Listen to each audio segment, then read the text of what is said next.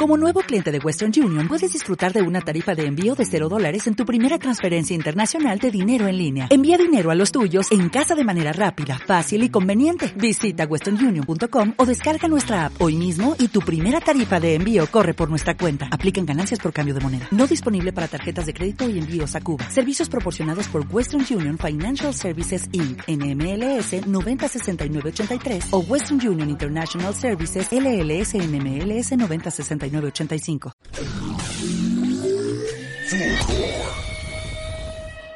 Quiero también decirle a los chilenos y a las chilenas. Tu tsunami. Hoy día nos critican porque hemos anunciado tu tsunami. Pero vamos a ganar porque tenemos un tsunami.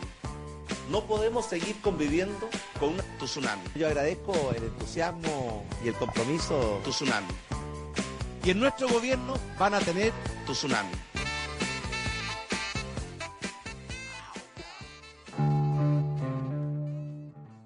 ¿Qué recuerdos, Luis, cuando grabamos esos capítulos pidiendo que se fuera Piñera?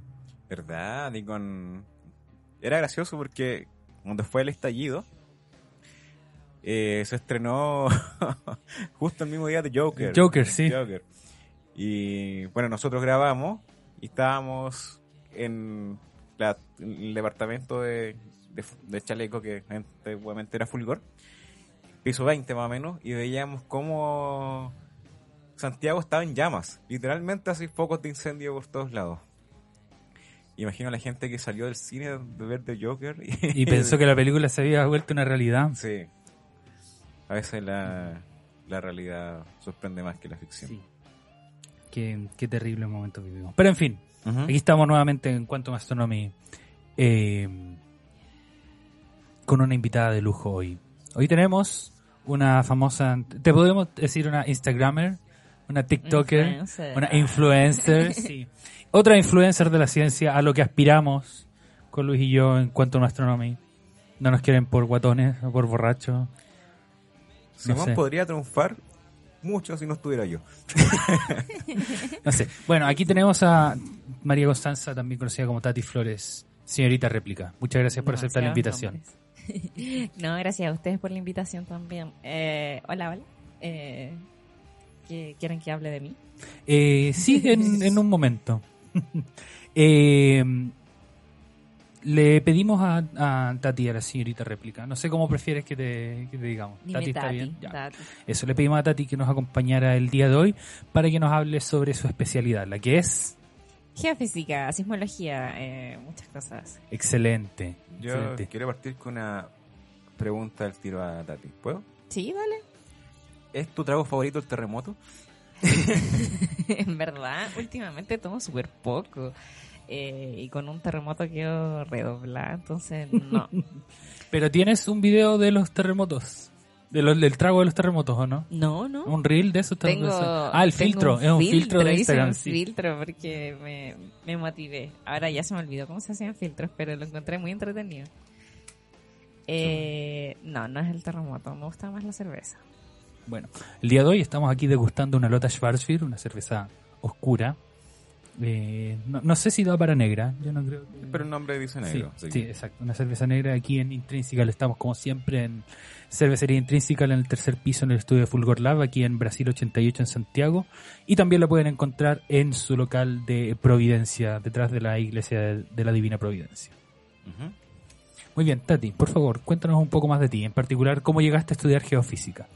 Eh, ya, yo eh, llegué como todos llegan a la geofísica no conociendo la geofísica. Eh, llegué a la geofísica porque eh, estaba en un plan común de ingeniería en la Chile. Eh, dentro de las opciones existía la geofísica y tuve profesores geofísicos con los que me gustó un poco la física. Eh, tuve profesores geofísicos en física y ahí empecé como a investigar así como, ¿qué hace este loco? ¿Qué da ejemplos tan buenos? Porque no sé, cuando estábamos viendo Coriolis en física, eh, nos explicaba cosas que pasaban en la Tierra, cosas de ese estilo, con la meteorología, los vientos. Entonces yo decía, oye, ¿qué encachado esto, este asunto? ¿Qué, qué, qué pasa aquí? Eh, ¿Qué es la geofísica? Porque... Y ahí empecé a investigar. Eh, la mayoría de la gente llegamos así, nadie sabe lo que es la geofísica, a pesar de que vivimos en Chile y que en realidad hay mucho que estudiar. Eh, pero llegamos de maneras así como bien extrañas, erráticas y somos súper poquitos, en un mundo muy chiquitito. Ustedes que nos están escuchando, pregúntense en este momento antes de escuchar un poco más, ¿saben qué es la geofísica? ¿Lo pueden intuir del nombre? ¿Qué dirías tú, Luis, qué es la geofísica? El estudio de la física del planeta Tierra, ¿no? Claro. pero ¿y cómo la diferencia de la geología, por ejemplo? La geología, no sé si es directamente física. Estudia más composición y cosas así. Sí, o sea, como yo lo explico, no sé si los geólogos se enojan, eh, pero para mí Dale la, nomás acá, dale. la Ustedes no lamen piedras. Exacto, la geología es más cualitativa, la geofísica es más cuantitativa. Quizá es como la diferencia entre astronomía y astrofísica. O sea, la, la diferencia que, que inventamos la otra vez cuando grabamos ese capítulo. ¿Verdad? Ya ni me acuerdo. Que la astronomía es más descriptiva, pero la astrofísica es lo que hacemos ahora actualmente porque tenemos el método científico. Entonces, Ah, ya, y modelan cosas y usan el compu y están todo Claro. ahí. Exacto, lo mismo. muy bien. Eh, entonces la geofísica es usar métodos indirectos para de alguna forma interpretarlo y decir como qué pasa en la Tierra. Y una de las formas de hacerlo es con la sismología, entonces yo me dedico a eso. Yo estudio terremotos, terremotos en particular chilenos, porque no sé mucho de sismología de otros lados, me cuesta, he aprendido más haciendo divulgación. Pero casi todo lo que estudié durante la carrera siempre era como ejemplificado en Chile o a lo más en Japón, porque Japón tiene muchos datos, entonces era como ya, entrate Japón. De repente hice alguna investigación de terremotos en California, no, no era en California, como en Washington, más al norte, pero muy puntuales, pero en realidad la mayoría de las cosas que sé, que manejo, son de terremotos en Chile y he participado en investigación al respecto. Estudié, hicimos estudios de terremotos, de sismos pequeñitos en Magallanes, en la Patagonia. Eh, y ahí empecé como con, mi, con- a investigar un poco porque esa fue como un poco entre como mi práctica, una pseudo eh, como trabajo de investigación.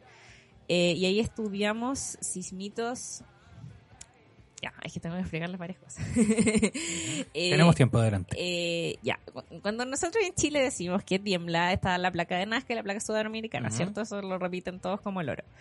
Eh, pero la placa de Nazca no está a lo largo de todo Chile, llega hasta cierta parte de Aysén y de ahí hacia abajo hay otra placa metiéndose debajo de la sudamericana que es la placa antártica y se mueven más lento. Entonces, como se mueven más lento, tiembla menos. Que es un proceso que dura más tiempo. ¿no? Eh, y entre medio de esas placas hay otras placas que no se mueven ni una metiéndose debajo de la otra ni separándose, sino que se mueven como transversalmente. Y esa se llama la placa escocesa, o Scotia, como le quieran decir. Entonces, donde se mueven transversalmente, ahí hay una, hay una gran falla que se llama la falla de Magallanes, que es como el equivalente a la falla como en de San Andrés en Estados Unidos, eso Ya. como que le, que le ponen color y que aparece la roca en la película y todo el show. Eh, nosotros tenemos un equivalente acá en Chile, eh, que es la falla de, eh, de Magallanes Fagnano, se llama. Eh, pero como en Magallanes tiembla poco, ah, o sea, en realidad la tasa de sismicidad de esa falla igual tampoco es tanto como en el resto de Chile, porque y además vive poca gente, además las condiciones meteorológicas no ayudan. todos esos factores hacen que haya pocas estaciones sismológicas. Ya, claro. En, porque ¿para qué? Pues porque es más interesante estudiar la falla de San Ramón a pesar de que no haya ningún temblor. Porque- Afortunadamente no hay temblores ahí. Claro.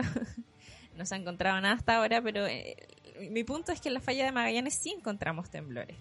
Lo que hicimos en esta investigación fue como mirar como más exhaustivamente porque los algoritmos automáticos que detectaban sismos detectaban muy pocos sismos porque habían pocas estaciones, pero se pueden usar otras técnicas para detectarlos mejores y en eso estuve metida yo haciendo algoritmos, cosas extrañas para, para poder buscar, como encontrar una forma de buscarlos más eh, mejor. Y encontramos muchos, muchos sismos pequeñitos, son en realidad nada que vaya a sentir alguien común y corriente, eh, sino que lo sienten las estaciones, pero encontramos sismos en la falla de Magallanes, así como trazando la, la falla, entonces es como para decir así como, oye, es una falla como realmente tan act- es activa, bueno, está en un borde de placa, es, es activa. Eh, y hubo temblores antes de magnitud 7 algo, por ejemplo en el 49, si tampoco fue hace tanto. Entonces hay que estar más alerta. Entonces de ahí empecé ahí como a investigar, ahí me empezó a gustar un poco la sismología porque lo encontré entretenido. Porque fue como, guau, y esto pasa en Chile. como que obvio siempre hace falta plata para más ciencia. Eh, Luis tenía cara de pregunta. Sí, bueno, tenía varias preguntas, pero entre eso es cómo se estudian los temblores y qué información se puede obtener de, digamos, de estos eventos que en un principio uno tiende a pensar que son bastante aleatorios. Son bastante aleatorios. Eh, se estudia, o sea, es que podía estudiarlo de muchas maneras. Podía estudiar, ya, a ver, tú puedes ir a una zona, poner estaciones sismológicas y ver qué pasa en el suelo a través de los temblores. Se, se llaman tomografías, que al final es como cuando te hacían un, un examen que te rebotan ondas en tu guata Ujú. y con eso lo mismo, pero con la Tierra y ondas sísmicas. Yo pongo el ejemplo veces de, de pegarle a la sandía para ver si está buena. Sí, pareció. Lo mismo. Ya, entonces podía hacer estudios ahí como de, del suelo a través de los temblores. Podía estudiar, estudiar los temblores mismos. Eh, podía estudi- eh, estudiar los terremotos. Cada terremoto, ya hablando de magnitudes más grandes, eh, es un mundo en sí y estudiar como el movimiento, cómo fue la propagación, hacia dónde fue, por qué fue. Eh, cómo eso afecta a generar, por ejemplo, tsunamis, un montón de cosas de ese estilo se pueden hacer.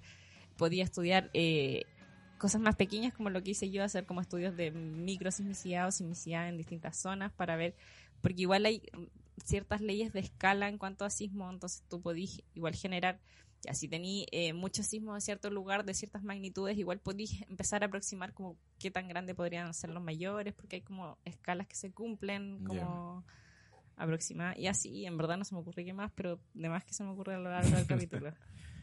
Súper.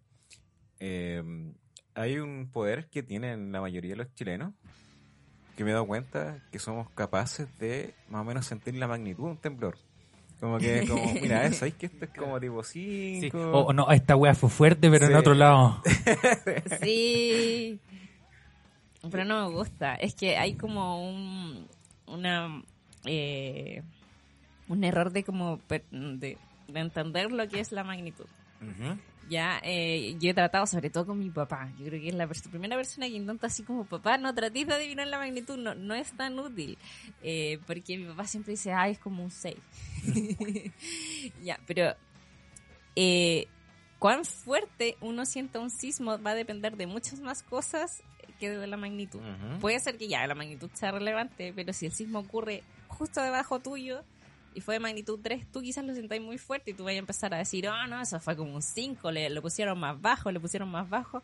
Y en realidad está bien porque estuvo cerca. La magnitud tiene que ver con la energía, pero la energía también se disipa con la distancia, entonces como que hay muchos otros factores. Y yo encuentro mucho más entretenido el, el contar la duración del sismo porque eso también te entrega como información de qué tan grande o qué tan chico fue. Claro, ¿no? Y también entran factores como la construcción, que en función de la, ampli- del- de la longitud de onda entran en resonancia de distintas estructuras en cuanto a, a tamaño. Sí, y en los edificios altos se siente muy así como... ah, no, no van a escuchar este movimiento, pero es como muy de larga... eh, ¿Cómo se dice? De Ay, ya Amplitud tengo oscilación, longitud de onda. Que el dampening, no, no sé. No, eh, la, la longitud de onda del movimiento es como grande. po. Ah, ¿y el amplitud? Mm, Claro. No, en No, la amplitud como... Ah, sí, No es sí. la amplitud, pues, sino Ah, no. que la frecuencia, el inverso de la frecuencia. Ah, ya, sí. Lo- el periodo. Eso. A mí lo que me gusta de los temblores es cuando se pueden notar la diferencia de llegada de la onda P con la onda S. Eso, eso, eso es entretenido. Eso es genial y eso tenéis que... Porque con eso, por ejemplo, podéis eh, Ya, pero tener una idea de dónde fue el sismo. Entonces, y ahí ya empezar a chontarle la magnitud también podría ser. Pues porque si fue muy cerca, no vais a sentir nunca la diferencia entre la P y la S y lo vais a sentir fuerte. Entonces, tener esas dos como variables es una mejor estimación que tener solamente como la fuerza con la que sentiste para estimar la magnitud. Sí, ya, pero aquí Luis puso cara de que me estoy, me estoy apurando. Ya. sí, pero que eso es la... ¿Qué es lo que pasa en un temblor? No, Exacto. Estaban hablando de onda P y eso. ¿Qué, qué es la onda Sí. P y qué es la No, onda pero, pero por eso, vamos a... ¿Qué es lo que pasa en un temblor? Ya. Cuando la placa de Nazca y la placa sudamericana se quieren mucho, pero mucho, mucho, cuando se quieren, se quieren mucho, eh, en general se acumula, esta, es, eh, están juntitas, están acumulando energía porque las, las rocas de las ambas placas no son lisas, sino que se tienen rugosidad y por eso mismo se quedan trabadas en ciertos lugares y en esos lugares se acumula energía, se acumula energía, se acumula energía, se acumula energía a lo largo de muchos años hasta que eventualmente esa energía ya no da más y un terremoto. Y ese terremoto se libera en forma de ondas y las ondas, eh, las primeras dos ondas, que son las ondas de cuerpo, eh, son las ondas P y la onda S. La onda P, por cómo es, que es eh, longitudinal, que tiene que ver con cómo es el movimiento de la onda, eh, es más eficiente. Entonces se mueve más rápido, pero a la vez su amplitud es menor. Entonces como que uno la siente más despacito. Entonces cuando tú estás echado de pana viendo tele, eh, lo primero que sentí es la onda P, que es la como más despacito. Entonces como ahí nacen las típicas preguntas de, ¿está temblando?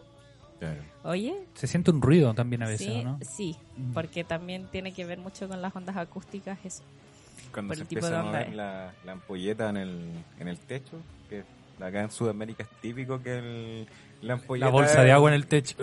No, no, iba a Ah, decir que la ampolleta es un cable que sale del Ah, techo sí. nomás y está la cuestión. Sí, sí, no hay Ah, sí. el soquete colgando, sí. Una pantalla de lámpara, Sí. que eso? ¿Te parece Sí. que somos ricos? Sí, o, el, o la botella de agua que uno tiene, sobre todo. Me acuerdo de las botellas de agua que uno tenía para el terremoto del 2010 porque no había agua y uno sentía las réplicas y se veían ahí las botellas de agua. Bueno, para complementar un poquito lo que decías, la onda longitudinal es una onda que se va comprimiendo, expandiendo a la dirección en donde se va moviendo, como lo hace el sonido. Si tú agarras un resorte y lo estiras, le pegas como un chirlito, se va a propagar una onda de ese tipo por el, por el resorte, por el medio. Exacto. Por, por ese tipo de movimiento que se propaga en la misma dirección, es como que es, es por eso que su velocidad es mayor, entonces llega Ujú. primero y entonces por eso se llama P por primero. O puede ser más fácil Ujú. para aprendérselo. Ya, y después viene la onda S que eh, es al revés su movimiento, o sea, se mueve en una dirección pero eh, se traslada en la otra dirección perpendicular. ¿Cómo se llama eso? Transversales. Transversal, Gracias. como la luz, por ejemplo. Como la luz, sí, Claro. como si hicieran mover una cuerda, así, para arriba y para abajo. Exacto, entonces esa por el tipo de movimiento como si te movía una cuerda, la amplitud es más grande, entonces uno lo siente más fuerte, pero llega después que la onda P eh, y llega y es lo que uno siente como el movimiento más fuerte en realidad y es cuando ahí se pa- te paras y Cuando decís, decís conche tu madre está temblando. Sí, cuando- claro, cuando no es conchetumare, Un terremoto con Chetumare. Claro, cuando tu día dice firme en la tele, Eso, Eso. lo que uno va a firmar la tele, sí, es muy de latino eso de ir a firmar la tele. Sí. Sí. más. No, los platos y todo eso, no, no importa. Sí. La tele ha sido la fuente de educación de la generación del 90, weón, así que es sagrada. ¿Qué es lo que dice Homero de la tele? Le dice madre, en inglés dice mother, algo, secret lover, muy divertido, no me acuerdo qué dice. Perdón, ya, Ya. continuamos. bueno, entonces ahí tenemos la onda S.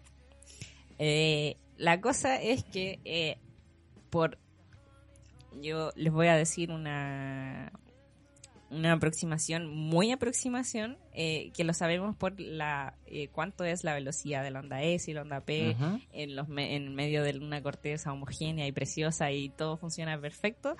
eh, y aproximando todo, como le encantan los físicos, podemos llegar a que si eh, una tierra redonda. Claro, en una vaca redonda y Sin roces, sí. Todo, todo eso, si tú contáis entre, en vez, de, en vez de andarle preguntando, oye, está temblando a quien esté contigo, en vez de hacer eso, empezáis a contar cuánto es los segundos entre la onda P y la onda S, empezáis a contar, uno, dos, tres, hasta que empiece el movimiento fuerte, y lo multiplicáis por 8, vais a tener una distancia aproximada en kilómetros de eh, donde ocurrió el sismo. Pero es una distancia en cualquier dirección, pues, radial a ti. Entonces, eso me entrete. Y conozco gente que de verdad lo hizo como el terremoto del 2010, donde se puso a contar uno, dos, tres, y le dio algo que por 8 eran, no sé, 500 kilómetros, y que eso dijo ya, puede ser La Serena, puede ser como Concepción, y era como para Concepción. Claro, en Chile como un país unidimensional es más fácil porque decía Sí. o es para el norte o es para el sur. Exacto. Igual puede ser para el medio oeste, eh, más o menos al oeste. La otra vez sentí un temblor fuerte que fue en San Juan. Pero claro, igual es como al final es para decir para La Serena, pero en realidad era para allá. Eh, y eso, pues, entonces con eso tú tenés una idea de que en realidad el sismo o estuvo a 10 kilómetros o estuvo a 800, y si estuvo a 800 y lo sentiste fuerte, la cuestión fue una hecatombe, eh, y si estuvo a 10 kilómetros tuyo y lo sentiste fuerte, quizás simplemente haya sido una cagadita. Claro. Ya, ¿qué factores entonces pueden desviarnos de ese cálculo? ¿A qué te refieres? Que, que tú dijiste que esas eran condiciones ideales. ¿Cuáles son las condiciones reales, Las entonces? condiciones reales. Pucha, es que. Tiene que ver como con la dirección de movimiento de las placas, tiene que ver con que las velocidades de las ondas no necesariamente son tan perfectas. En realidad, uno, las ondas se propagan por un medio que tiene otras velocidades y que puede propagarse más rápido, más lento. Eh, ¿Qué más tiene la ecuación? Bueno, como por ahí va la cosa, como que tenía un montón de otros factores que siempre te van a alterar todo y en realidad por 8 es como decir que la gravedad es 10, pues más o menos eso, así, en verdad es una aproximación. También van errores de cálculo de uno, si uno no va a contar perfecto la diferencia entre Claro. la P y la S, eh, todas esas cosas. Esto aplica también para los temblores que son intraplaca, no sé si será la terminología correcta. Sí.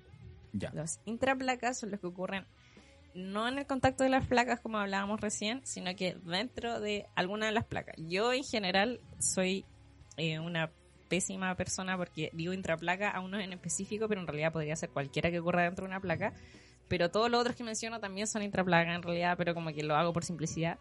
Y yo creo que los que te referís tú son los que siempre me refiero yo, que son dentro de la placa de Nazca, que ocurren como justo debajo de ciudades, como por ejemplo Santiago, o Chillán, o, eh, o Valle, o lo que sea.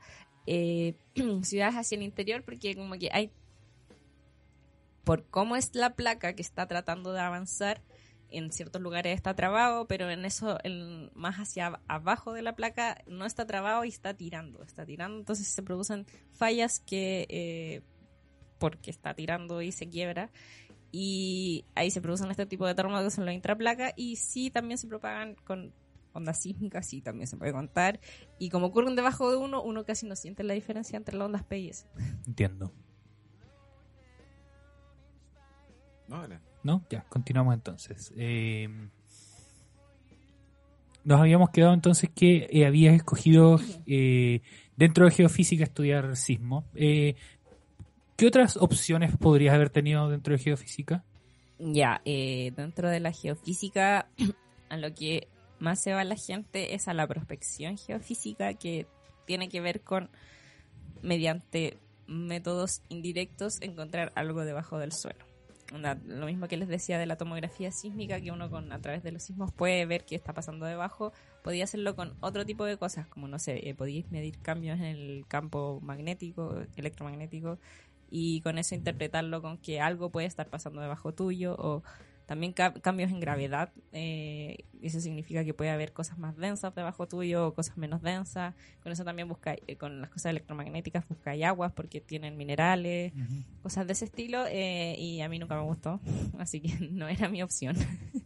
Eh, era entretenido ir a terreno, pero en realidad como que no me gusta tanto la prospección como para que fuera parte de mi vida, así que nunca la, la tomé muy en cuenta. Y lo otro era la ciencia, al- bueno, al menos en la Chile, eh, las ciencias atmosféricas, que lo encuentro más entretenido. Eh, estudiar cualquier cosa, onda, contaminación atmosférica o modelos de meteorología para predecir el tiempo, eh, estudiar el cambio climático, distintas cosas del cambio climático, cómo va a ser, eh, cómo eh, modelar qué va a pasar, cosas de ese estilo, se pueden hacer a través de los estudios de las ciencias atmosféricas y me gustaba, pero terminé decayendo por la sismología. No, y las ciencias atmosféricas son bastante caóticas. O sea, Sí, eso es de, de ahí nació la teoría de caos, de hecho. Hemos hecho un capítulo al respecto. Oye, con eso de prospección, vamos aquí a hacer nuestro primer esbozo a desmentir un poco de pseudociencia. ¿Cuál es la justificación, si es que tú lo sabes, eh, detrás de ir a buscar agua con dos palitos? No sé, no lo sé, pero como que me encanta que a la gente le funcione. Eh, y siempre como que hay historias de que no, yo fui con mi método, con MT a medir y medimos no sé cuánto. no tengo idea de lo que me el MT, ya a esta altura como que no, ni siquiera me acuerdo. Y era donde habían dicho del palito. Típico que funciona y me da más. No sé, no sé, no sé cuál es la explicación realmente. Me gustaría saber también. Hace tiempo salió un paper que, eh, bueno, han salido, me imagino que distintos tipos de eh, estudios que intentan predecir cuándo va a ocurrir un, un Ajá, sismo. ya sí, ¿Sí? de bueno.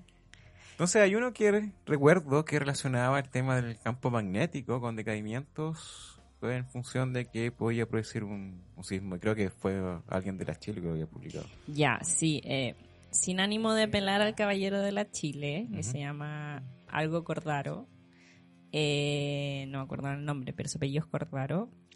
Él lo hizo con un tesista de geofísica que estudiaba a la par conmigo el magíster. Ya. Ya no es que esté lejana ese estudio para nada. Eh, lo que eh, pero fue, eh, fue como igual. Bien cagüineado el asunto porque no era un estudio del todo como que la gente lo aceptara también porque habían varias fallas como no, no podéis decir ellos decían así como nosotros estamos prediciendo sismos con esta cosa que medía el campo magnético y verían variaciones muy pequeñas y te mostraban ese campo como de visión en donde veían esa variación y decían, ah, y hubo un terremoto grande. Y veían variaciones, son, son instrumentos que estaban instalados en Chile eh, y dijeron que cuando habían megaterremotos en el mundo, que habían sido dos, uno en Japón y el otro en Chile, el 2010 y el 2011, ¿Tenía terremoto es de algún... es como de magnitud 9, nueve y tanto, más o menos.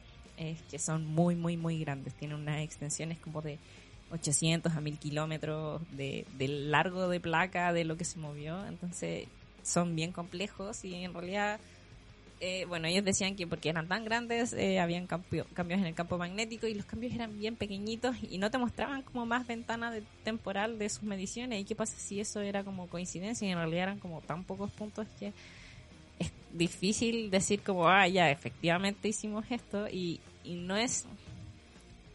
Ellos vieron cambios en el campo magnético dado que había terremotos, pero no necesariamente es al revés, ¿cachai? Claro. Cuando hay terremotos hay cambio en el campo magnético. Eh, ya, y eso quedó ahí más o menos ahí, como que no al menos en mis redes sociales yo no me quería referir a eso porque no, no me agrada mucho eh, cómo fue que lo hicieron. Eh, y como para tampoco tirar mala onda, si en realidad éramos como compañeros, y, ya. Pero, o sea, no es mala onda, o sea, al final la ciencia también Sí. tiene esto de revisión de padres y hay que también ser crítico con los artículos. Exacto. No es, no es mala onda. Eh, sí, sí. Y por eso mismo como que al menos entiendo que no se lo aceptaron en revistas muy prestigiosas, sino que fue como unas cosas como medio extrañas. Así que... eh. Y hace poco, onda, hace como, no sé, dos semanas más o menos, eh, salió otro al respecto. Porque en realidad siempre es algo que se, como que está el bichito de que puede ser que con cambios electromagnéticos, eh, cambio en el, pasen cosas en los terremotos. Eh, y lo que estuve leyendo, igual lo leí bien por encima porque era terrible largo. y uno no tiene tiempo para tanta tontera. Eh, pero eran unos gallos súper, eh, que me, me agradó más porque eran súper responsables, porque todo el rato así como, no sé, eh, en todas las partes que leí, que era bueno, el abstract, la introducción y la conclusión, porque eso es lo que uno lee, Sí. Y algunas figuras. eh, Sí. eh, como que te decían todo el rato así como eh, nosotros no estamos prediciendo sismos, estamos diciendo que vimos unos pequeños cambios moderados, decían, en el campo magnético asociados a ciertos tipos de terremotos eh, y que podría servir como de input para mejores investigaciones y hay que tenerle más ojo. Todo el rato te decían lo mismo, todo el rato así como nosotros no estamos prediciendo sismos, pero como obviamente en la tele terminó saliendo como, ah, predicen sismos con Sí. el cambio del. Claro, encontramos Ya. un marcador. Exacto. Eh, típico que pasa eso.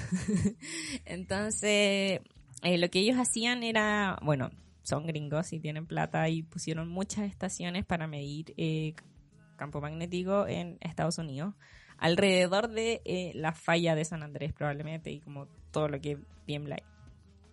Y después tomaron un catálogo de sismos que tomar como dónde fueron los sismos y filtraron por magnitud y dijeron ya de 4 o 5 son grandes así para arriba ya. Eso es muy esos- gringo. De Eh, 4 o 5. Sí, así, por- no sé si vieron la última temporada de Stranger Things, Sí.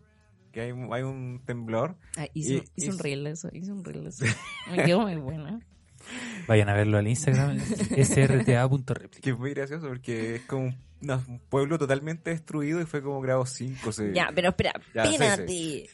Es que son superficiales esos sismos, entonces sí pueden ser muy dañinos. Ya, yo soy la defensora de los sismos superficiales, pero es que de verdad un 4 si yo siento un 4 5 ya me cago.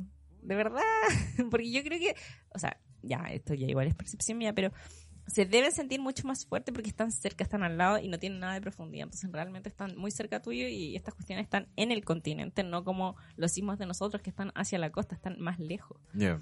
¿Ya? Entonces, de verdad están cerca y están, ya, bueno, y ellos dijeron, ya, de 4 o 5 para arriba, eh, ya, vamos a ver esos sismos y, y encontraron coincidencias como cambios en el, en el campo electromagnético y estos sismos, pero eran coincidencias moderadas eh, y eso en cosas de estadísticas que no me manejo tanto significaba algo. Eh, y eso, era como, y todo el rato diciendo, ya, pero tenemos todo el rato eh, lo mismo, la misma pregunta, como que, que ellos hayan visto cambios en el campo magnético y lo asociaron a terremotos, pero es al revés el asunto, onda, como que cada vez que hay un cambio electromagnético, eh, ¿va a haber un terremoto o no? Y esa es como la pregunta importante que hay que hacerse todo el tiempo. Ya, y lo de Stranger Things. Eh, no, no sé qué quería, en verdad. Pero, eh, no sé qué quería decir. Ya, esta cerveza no me, no me está ayudando. Pero, bueno, entonces, cuando los gringos hablan de que un terremoto 5 es devastador, Puede ser devastador. puede ser devastador. Puede ser súper devastador, sobre todo para ellos, porque ellos están al lado de las fallas, al lado, viven en las fallas y además las tienen súper bien estudiadas, me encantan, lo encuentro precioso, como que te mapean muy lindo las fallas, acá no tenemos ni idea de dónde, algunas fallas están como más o menos localizadas, pero ellos tienen así como los valores exactos, los puntos en el mapa donde están y viven al lado de ellas y conviven con ellas. Y eso es otra cosa interesante de como la predicción de sismo en el cambio y los cambios magnéticos, como que es aplicable, por ejemplo, para el caso de Chile, dado que nosotros, ellos están mucho más cerca de donde se origina el sismo que nosotros, como que podríamos ver ese tipo de cambios acá o solamente es como para los para los gringos, como que no sé. Igual, como tú dices, eh, la apreciación es distinta y para eso también se ocupan dos escalas, digamos, de emisión, que una es como la que mide de alguna forma, entre comillas, la energía, pero otra es la que mide el desastre que quedó en cuanto a estructura. Y no sé si, por ejemplo, Estados Unidos, eh, obviamente no, no es algo que, que en sí se tengas que saber, pero en- hay otros países que ah, cuando hay temblores, queda, un- aunque sea un grado 4, etcétera, queda un desastre, porque en general las construcciones no están preparadas, por así decirlo, para recibir alguna especie de sismo. Entonces, no sé, por ejemplo, acá en Chile se- hay, tengo entendido que hay unas reglas básicas de, de construcción para evitar ese tipo de situaciones. O en Estados Unidos no sé si seguirán ese Ya, tipo no, no sé cuáles serán las reglas básicas, pero yo sé que el espíritu de la norma sísmica chilena es que los edificios no se pueden caer. O sea, esa- ese realmente es el espíritu. Los edificios no se pueden caer. Y si te acordáis de, por ejemplo, el, terrem- el terremoto del 2010, que hubo uno en- Concepción, que es como muy típico que lo muestren, Ujú. fue uno en muy pocos, ¿cachai? Porque realmente después del terremoto del 2010 era súper raro ver eh, edificios que se cayeran. Puede que los edificios hayan quedado eh, inutilizables, pero eh, en pie, ¿cachai? Sí, pues. Porque ese es realmente el espíritu y si no se cumple, en verdad son las penas del infierno para quien haya estado los ingenieros, arquitectos y demás que hayan estado detrás. Eh, y ese es el espíritu, como que de verdad las cosas no se pueden caer y cada vez que ha temblado desde más o menos los años 40 en adelante, se actualiza la norma sísmica para ser más estricta todavía y como mejorarle los estudios. Lo último que entiendo que se hizo más o menos fue después del 2010, porque ese edificio que se cayó, se cayó porque tenía malos estudios de suelo, porque los estudios de suelo no eran lo suficientemente estrictos y porque el suelo es eh, súper relevante a la hora de sismo y puede amplificar o no una onda. Ujú. Cuando tú estás encima de una roca y sentís un sismo, es distinto a cuando estás encima de una jalea. Y si bien los suelos no son, no son de jalea, eh, sí pueden llegar a ser lo suficientemente blandos que amplifican el sonido, eso se llama efecto de sitio. Y en verdad pasa, y pasa en muchos lugares, y donde más pasa, un ejemplo muy clásico es en México, que para el terremoto del 85, en verdad quedó la cagada en Ciudad de México, y el terremoto fue lejos de la Ciudad de México. Y si tú veías así como el mapa de daño, como que ya las ciudades que estaban cerca del terremoto tuvieron daño, y Ciudad de México, que está así a la cresta, tuvo daños porque Ciudad de México está construida no solo, pero como el forro. Claro, ahí tiene mucho agua subterránea y como... Mm, es como por así. cómo fue la construcción Sí. de Ciudad de México, la, la historia y los aztecas y que se puso encima de un lago y todo eso, la- la- el agua del lago, o sea, las rocas de, de- de debajo del lago es- son rocas malas, son rocas blandas que se le dicen y eso amplifica en el sismo y se siente más fuerte y queda más la cagada. En Valdivia también pasó eso, algo así, ¿no? Eh, ¿Demás? No sé. Acá en Santiago, donde hay más eh, más suelo más malo, es como para Maipú. Pudahuel. Ya sabes dónde no comprar. bueno, pero es que Sí, sí, sí. eh, igual tenéis otras cosas, pues si te vayas hacia el sector cordillera no tenés las fallas San Ramón, los aluviones, no, en verdad no tenéis. No tenéis por dónde. Vamos al Eh, corte, don sí. Fulgor, ¿cómo estamos de tiempo? 35 minutos. Oye, Tati, yo te pedí que esco- que escogieras una canción. ¿Nos puedes contar cuál escogiste y por qué? Ah, porque me gusta mucho Diego Lorenzini y estaba pegado con esa canción. Fin. Pero es que además se llama Fake News y como que dice así como todas las opiniones vertidas. Y lo encuentro genial y encuentro que igual debe venir un poco al tema del podcast, ¿no? Eh, sí, sí, vamos a hablar. Yo creo que queda un poquito más de, de fake news para, para hablar. No sé si de fake news, pero de algo que podamos estudiar de manera un poco más crítica.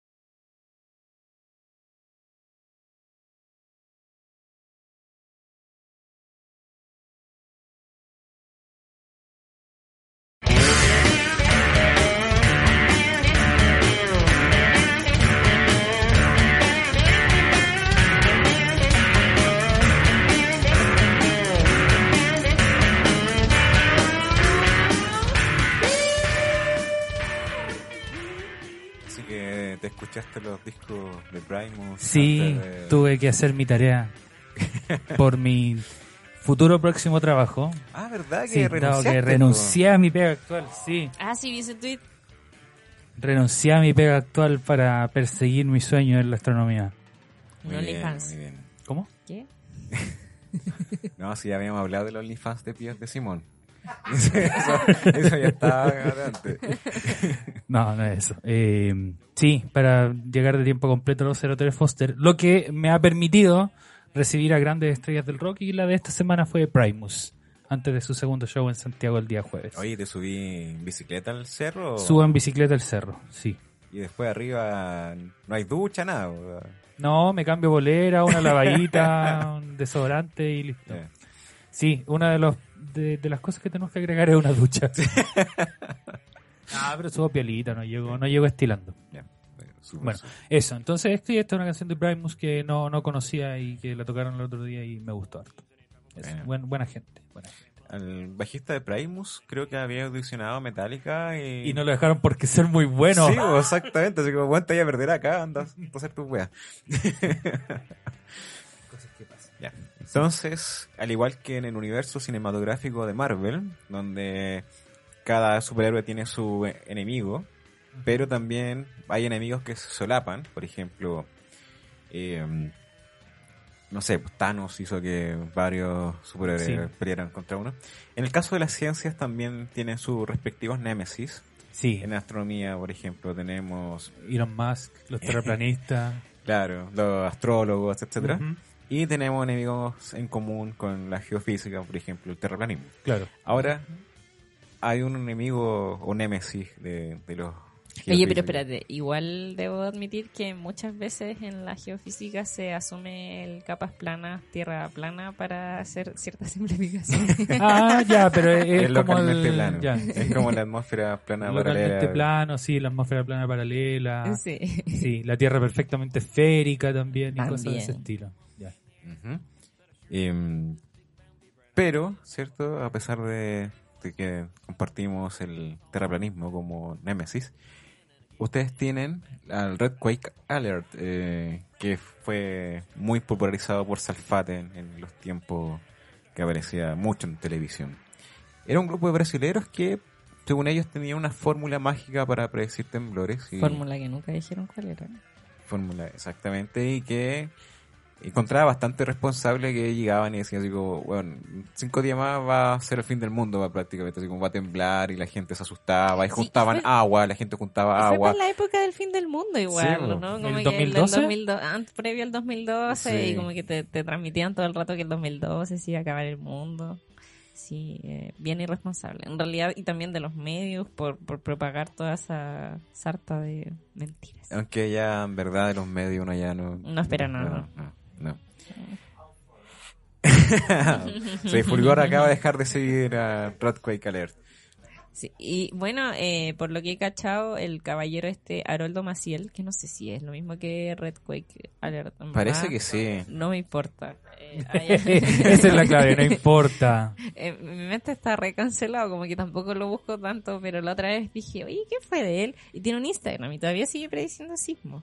Y hace poco, por lo que caché por unos chiquillos que tienen una cuenta que se llama Red Geo, que es muy popular, eh, Sí, Son yo- quienes anuncian más rápidamente los temblores. Sí. Eh, ellos dijeron así como, oye, y no pasó porque habían predicho, no sé, Haroldo Maciel había predicho un sismo el 20 de octubre y lo dijeron después el 24 así como, ya, pues y el sismo nunca fue. Porque este caballero tiene, tiene eso de que él, él te, su fórmula mágica supuestamente lo que hacía era que ellos veían cómo rebotaban los sismos en el mundo. Entonces decían así como si tembló en Japón, va a temblar en Chile por, por los rebotes. Pero no, no contaban con que realmente hay tantos, unos demasiados kilómetros de distancia y es súper poco significativo lo que pasa en Japón. A pesar de que las estaciones sismológicas acá en Chile sí captan eso, pero captan frecuencias como que realmente no van a afectar a, a un temblor acá en Chile. Y así y viceversa, o en, y en todo, en los lugares donde más tiembla, que es alrededor de todo el Pacífico, eh, cada vez que temblaba decían que en otro de los lugares que más tiembla, que también está alrededor del Pacífico, iba a temblar. Y obviamente lo he hecho untar a- muchas veces porque es jugar a ganar nomás, po. Y el loco tenía una tasa de acierto como de si tú tiras una moneda, un dado y jugáis a chuntarle, era como bien similar según lo que otra gente trató de sacar eh, los cálculos. A la aleatoriedad, básicamente. Claro. Sí, en realidad no tiene mucha gracia decir, ya, mira, la próxima semana va a temblar en Chile. Y mi abuela. Como decir, hoy, próximo martes Simón va a estar comiendo completo. Claro, eso, voy a llegar hecho corneta a la casa hoy día. Jueguensela con algo. Sí, Ya. no.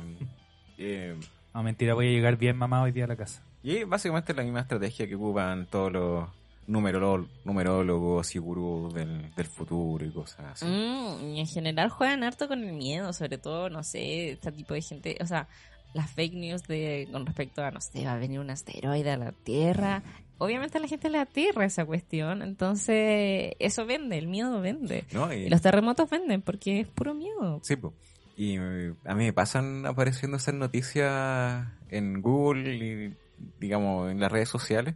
Porque parece que el algoritmo todavía no identifica lo que es ciencia como tal versus chanterío.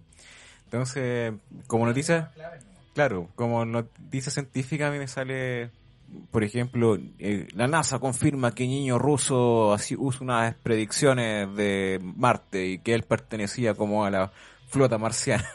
como a la armada marciana.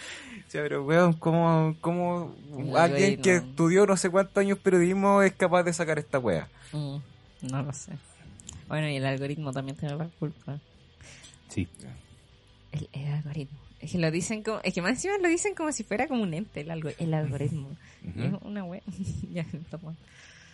A mí me pasaba cuando empecé con, ya esto no tiene nada que ver con ni ni con nada, pero lo quería comentar porque quería apelar. Eh, cuando empecé con la divulgación, empecé como a, con- a- a consumir más contenido de divulgación científica porque antes yo no era ese tipo de público, no, no me interesa en realidad consumirlo tanto, pero ahora lo consumo más porque soy parte de eso. Y había una persona que lo que hacía era un video. Tomaba una Red Bull y la hervía y decía, vamos a ver qué pasa si hiervo una Red Bull. Y la hervía y la cuestión terminaba siendo caramelo y se acababa el video. Y yo así como, y, y esto de verdad es ciencia. de verdad. bueno, e- eso era lo que quería decir para pelar. Sí, yo he visto algo de eso que lo hacen con la Coca-Cola y dicen, mire, queda esta cuestión asquerosa y es obvio si tenéis azúcar, un montón de azúcar con un poco de agua y colorante, ¿qué más esperáis? Claro, y evaporáis el agua. Sí, pues eso. Pero ni siquiera te decían así como, ya se evaporó el agua y pasó esto. Era como, fin del video. ¿Es eso lo que le quieres poner a tu organismo? Claro. Eso. así termina. Que al final eso, claro, eso es lo más, más em, sensacionalista. Pero, claro, entonces la beta del sensaci- sensacionalismo es que se quedan solamente las predicciones acertadas o las predicciones parciales, pero todas las otras que son que no, no, no, no le achuntaron a Se nada, olvidan, se olvidan. que son la mayoría, se, se olvidan. Oye, ¿y eso pasó en México? Eh, porque ellos tuvieron el, el terremoto del 85 que mencioné hace un rato fue un 19 de septiembre, eh, que fue un terremoto interplaca, o sea, de los que ocurren entre las placas, de las placas que están allá en México. Eh, después, el 2017, el 19, ellos tuvieron, ellos, después del terremoto del 85, ¿cómo fue? Tal el nivel de destrucción en Ciudad de México y murió tanta gente, inauguraron ese día, o sea, conmemoraron ese día como el día como del terremoto, entonces cada 19 de septiembre eh, las sirenas suenan y ellos evacúan como un ejercicio de recordar, lo que me parece precioso y genial y que deberíamos hacer porque eh, eh, es, es muy simbólico, es, es muy bueno porque así tenéis presente al menos una vez al año de que están ahí en un país sísmico y que puede volver a pasar. Entonces ellos habían tenido su, su simulacro anual, eh, salieron a las, a las calles, evacuaron así con cara de "Ah, que la te evacuar otro año más y estaban devolviendo y tembló. Qué realista el simulacro. Sí. Sí. Oye, le pusieron empeño a este simulacro. Como todos los años. Sí, oye, que invirtieron plata acá.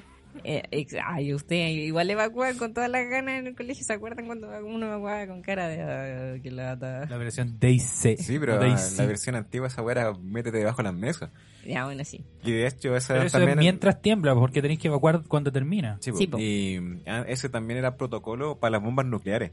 Sí, como si hay una bomba nuclear debajo de una mesa, weón. Sí, sí. Es que las mesas probablemente tengan plomo acá en Chile, Claro, así que... te van a evitar que te evapores.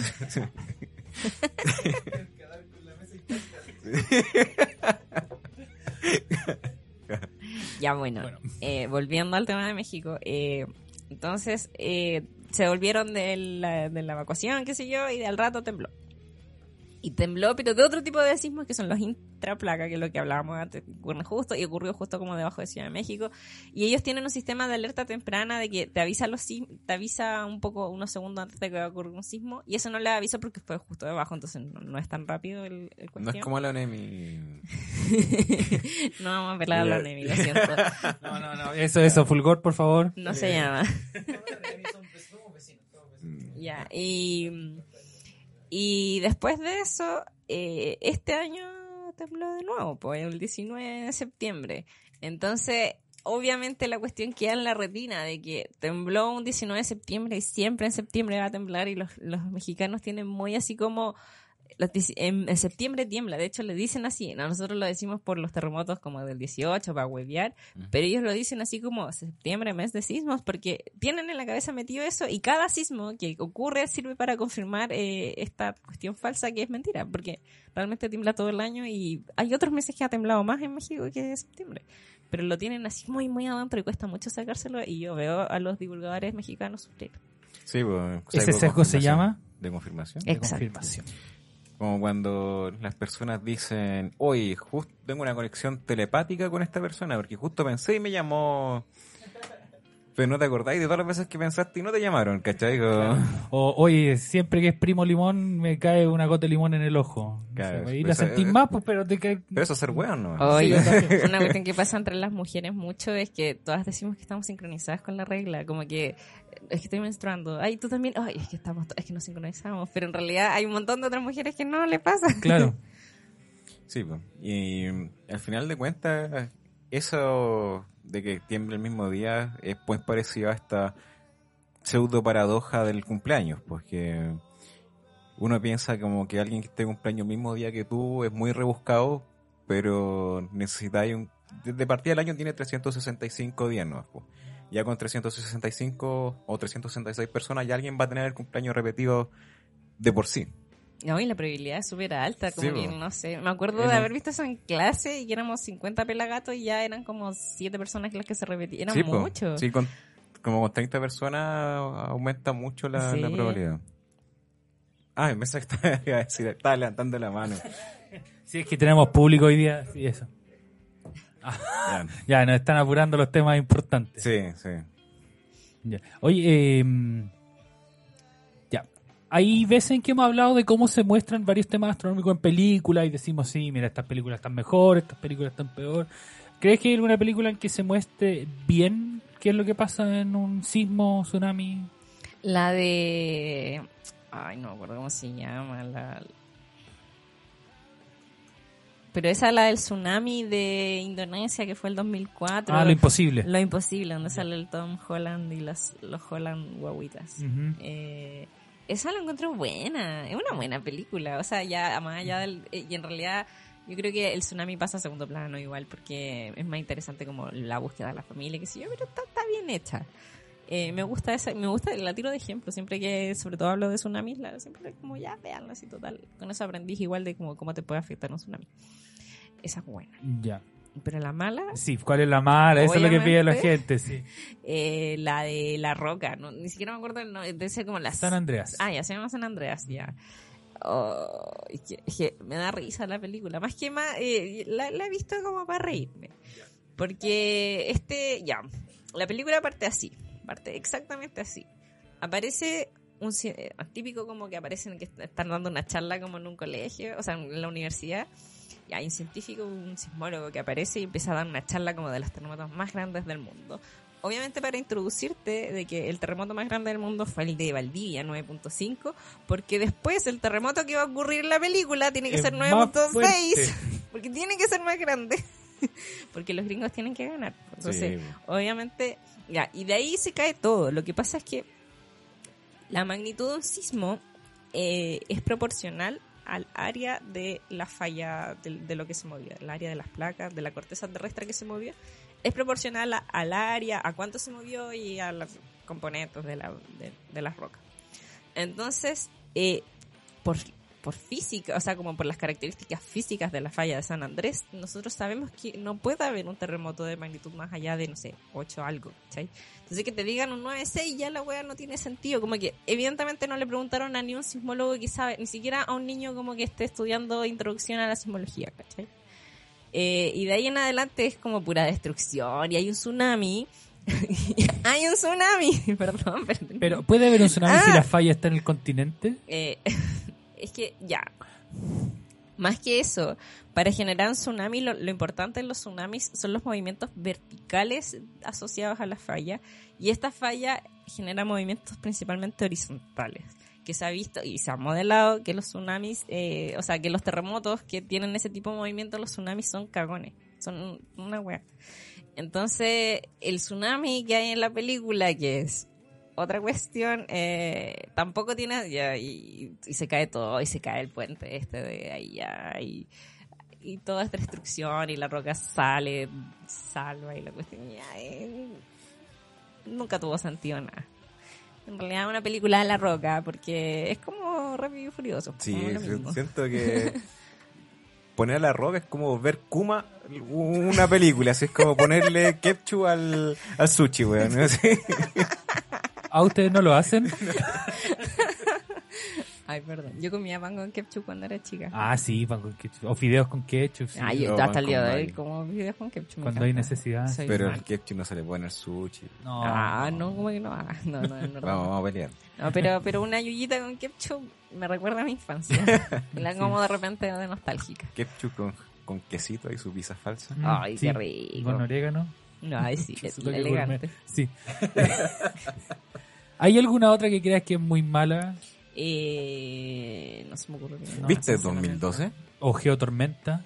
Geotormenta no la he visto. 2012 la vi, pero cuando chica, entonces no me acuerdo, en verdad. Es ridículo porque Sí, dicen que tiene que bajar aire. No, es el día después de mañana, perdón. Que Sí, el también día es muy después de mañana era la que se congelaba porque se derretía. No sé cómo era el cuento. No, no, perdón. Ya, En pero- 2012 era porque aumentaba el flujo de los neutrinos Eso te iba a solares. decir, po, weón. entonces esa cuestión cal- calentaba el núcleo de la Tierra y hacía que todo el manto fuera un poco más líquido. Entonces se comenzaban a, a, a- a- a colapsar las placas tectónicas. Cuando los No, neutrinos son las weas menos interactuantes del universo, así como... Entonces le soplamos fuerte a Luis y se murió. Sí. No. No, claro, películas sí hay, hay muy, muy malas, muchas malas, sí. Eh, Bueno, Sharknado. Claro. Pero eh, muchas de esas películas se usa la terminología desastre natural. Y me gustaría que con esto vayamos eh, acercándonos al cierre del capítulo, porque yo he visto muchas veces que tú pones en tus redes que no existen los desastres naturales. Ya, en verdad, no es que. Ya. Sí, es una Yo lo digo porque eh, sí, eh, es un acuerdo al que se llegó como a nivel de ciencia de decirlo porque es como un poco disruptivo, para que te digan así como desastre natural y que alguien te corrija que te digan no existen los desastres naturales, es como para generar esa como esa interacción para que yo te explique lo que te voy a explicar. Ah, que una medida de marketing. Claro, es supermarket. Eh, y es porque eh, lo que tratamos de decir con esto es que realmente siempre hay una componente humana en todo tipo de desastre. Por muy que hay un meteorito que vaya a caer en la Tierra, siempre hay algo que el humano dejó de hacer para como evitar el desastre al respecto de eso. Eh, igual es una mirada súper antropocéntrica el decirlo así, eh, y lo entiendo, y hay gente que me ha, ha criticado al respecto, pero en realidad no tampoco lo dije yo, sino que yo estoy retransmitiendo información. Pero sí, es súper antropocéntrica porque es como cómo le afecta al humano. Eh, que hay un terremoto eh, y que se caigan casas, ¿es culpa del terremoto o es culpa de la gente que puso las casas donde en ese lugar y que las construyó no adaptadas para ese terremoto? Claro. que hay un tsunami y que la gente esté viviendo en campamento en la zona costera eh, es culpa de la gente, es culpa del gobierno que no se ha hecho cargo de esos campamentos, eh, de quién es culpa y siempre hay un factor humano ahí, por mucho de que sea un, un, un fenómeno muy natural como lo son los terremotos, los tsunamis. Como que esos son culpa evidentemente de la Tierra en un principio, pero como que las implicancias que tienen no son necesariamente tan culpas de la Tierra. Igual hay otro tipo de desastres que son mucho más socios que naturales, como por ejemplo eh, las inundaciones, ¿cachai? El anegamiento, porque ahí es básicamente porque estamos en eh, pusimos eh, mucho cemento en lugares donde no debería haber y se ya es ca- casi culpa completamente humana y en verdad no, no debería pasar en, la- en- en el cotidiano. El terremoto va a pasar igual o no y, y tiene como mucho más componente como natural, pero tiene como su factor social y por eso se dice que todos los desastres son socionaturales porque tienen un poco de ambas en ma- menor o mayor medida. Excepto algo astronómico. No, igual, yo encuentro No, que sí. es que, Es que si, si hay un meteorito y nadie lo vio. Hay cosas que no se es pueden. que sí, pues hay algunos que quedan fuera de lo que estamos, de lo, la capacidad que tenemos ahora. Por ejemplo, el de eh, Rusia, no me acuerdo cómo se llama, el que fue como hace cuatro, no, como hace cinco años, algo así. Ya. Eh, lo voy a buscar, por mientras pueden rellenar. Cric, cric. Ya, pero. no, pero, pero por ejemplo. Pero qué tan ah, desastroso fue, eh, dejó la cagada. No, es que no me acuerdo. Sí, o sea, fue a nivel de ciudad. po. Fue- Sí, Ujú. 2013. Ah, Chelyabinsk. Eh, ya, bueno, un, pero. un, un bólido, un meteoroide, sobre, sobrevoló varias provincias y la ciudad de Chelyabinsk en el momento de entrar a la atmósfera terrestre hasta impactar 80 kilómetros de dicha localidad. Alcanzaron el suelo entre 4 y 6 toneladas de meteorito, un fragme- incluyendo un fragmento de unos 650 kilogramos. Y, y El- que- Perdón. El liberó una energía de 500 kilotones, 30 veces superior a la bomba nuclear de Hiroshima y explotó aproximadamente a 20.000 metros de altura, algo así. Entonces, ese tipo de eventos eh, son muy pequeños como para, para ser vistos. detectados Ah, hasta que están muy cerca de la Tierra. Y también Ya, ya, ya. si se que- acercan del lado equivocado, no les llega tan bien la luz del sol, entonces no los Claro. puede detectar bien y Y por otro lado, Ah, tam- tampoco es que hayan demasiadas defensas contra los asteroides. Pues si es No, no, sí, grande, no. hace poco sí, nomás probamos la primera. Sí. Sí, sí me enteré, me enteré por, por, por todas las redes. no, no, no hay que gastar misiones en eso. Ahora vamos con I don't wanna close my eyes. Claro, entonces eso eh, se puede argumentar, le- llamémosle desastre Ya, sí. Claro. Y eso Es que también, sí, ya, ya fuera igual de, de lo que Sí. estudia la, la geografía que estudia como los desastres. esto introduce el tema del siguiente capítulo, pues, Luis. ¿Desastres cómicos? Ah, no, nada que no, pensé que era... Sí, o sea, sí, un lo poco, podemos- un poco. Porque Vamos a hacer un spoiler del siguiente capítulo. Ya. ¿Cuál es? Yo quiero saber igual. Eh, imagínate que estás, que eres un astrónomo, astrónomo, astrónome, que está tomando datos en un radiotelescopio y llega una señal que se levanta sobre el ruido y nadie sabe de dónde viene. ¿Qué así? Oh, me cago igual.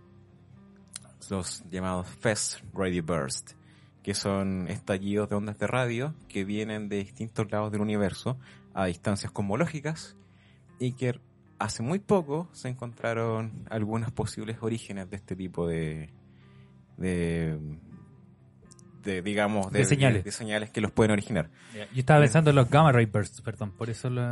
No, pero lo- también, también. Eh, resulta que ahí eh, los, los sismos no solamente están presentes en la Tierra, sino que también en cosas como lo que estudió son las estrellas de neutrones. Y en particularmente los magnetares hay sismos de magnitud 25. Genial. Y esas cuestiones eh, emiten estos estallidos de, de ondas de radio que se cruzan, digamos, galaxias enteras, distancias cosmológicas, y llegan hacia nosotros. Lo interesante es que siempre las estrellas de neutrones, como producen ondas de radio, eh, los gente siempre pone la hipótesis civilización extraterrestre. Porque son las que usamos para comunicarnos acá en la Sí, Tierra. exact- exactamente. Qué bacán. Me gustó. Eh, un sismo de magnitud 25 en la Tierra la No, partiría a la mitad, ¿o no? No, la Tierra sí. Creo que eran 12. Es que me Ya. acuerdo de que. eh, Sí, yo me acuerdo de haber hecho el cálculo en algún cálculo, momento. Sí. Como que te lo hacían de, así como de tarea. Porque tenéis la, la ecuación de la magnitud y podéis eh, ponerle el radio de la Tierra y como poner un, un área y no sé qué. Y de repente Sí. llegáis a 12. Más o menos. Con 12 rompís la Tierra por la mitad. Igual.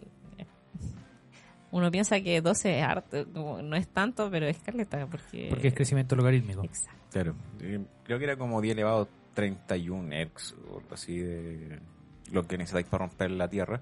Y el reservorio magnético, estas weas son como 10 elevado a 50 Hertz. Claro, como es mucho más fuerte la, la, la fuerza de cohesión, podéis tener terremotos mucho más fuertes. Sí, po, exactamente. Mm. Y el- la energía magnética. Astromotos, en realidad. Exactamente. Eh, Starquakes. Sí. Esos tipos tienen los campos magnéticos que llegan al borde de lo que máximo que se permite como en el universo, sin límite cuántico. Así que eso va a tratar el próximo capítulo. Oye, Tati, ¿tú te atreverías a hacer un capítulo de, no sé, Marte Motos o Luna Motos en algún momento? Es que voy a hacerlo en mi podcast. Ah, ya. Entonces, ah, vamos a abrir ahora el momento comercial donde Tati va a contar cuáles son sus iniciativas de difusión de ciencia. ¿Dónde la pueden seguir? me pueden seguir por... eh, yo creo que Instagram es mi red social eh, principal, eh, donde tengo más seguidores y es donde más interactúo también, donde estoy más metida todo el día. Eh, me llamo señorita.srta eh, estoy también en Twitter, estoy en Facebook para que mis papás vean las cosas que publico en Instagram, porque no tienen Instagram, entonces como se comparten por ahí solas, no hago nada, entonces existe el Facebook no hago mucho. Eh, y tengo TikTok, donde también estoy creciendo, porque realmente el contenido de Instagram y de TikTok se solapa un poco porque me dedico harto como a los videos. Me adapté a las nuevas generaciones.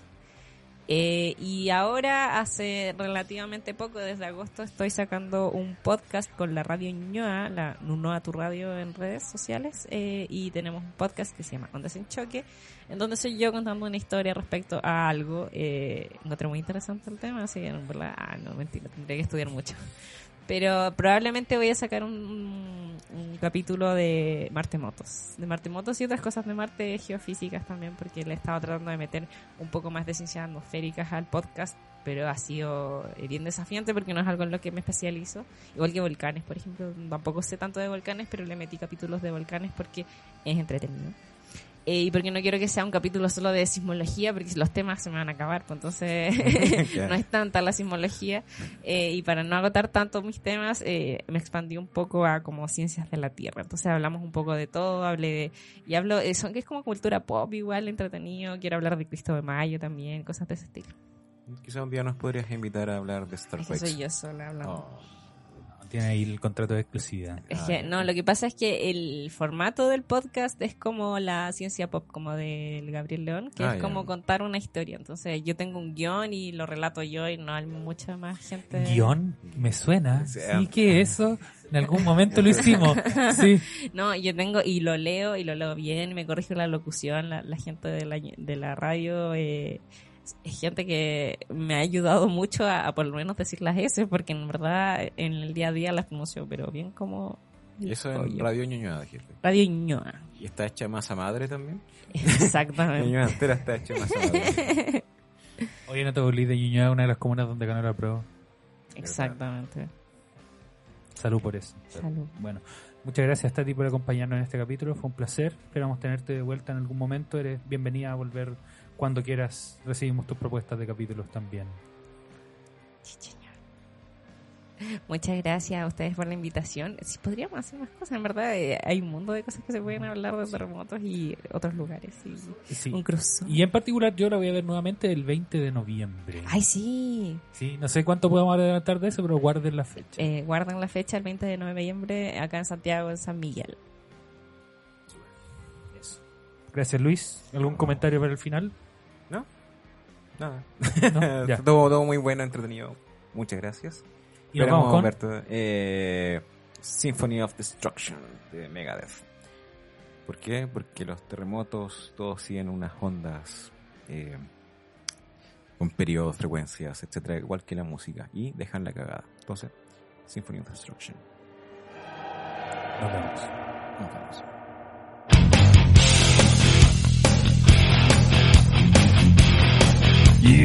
Take a mortal man and put him in control. Watch him become a god. Watch people's heads. Roll.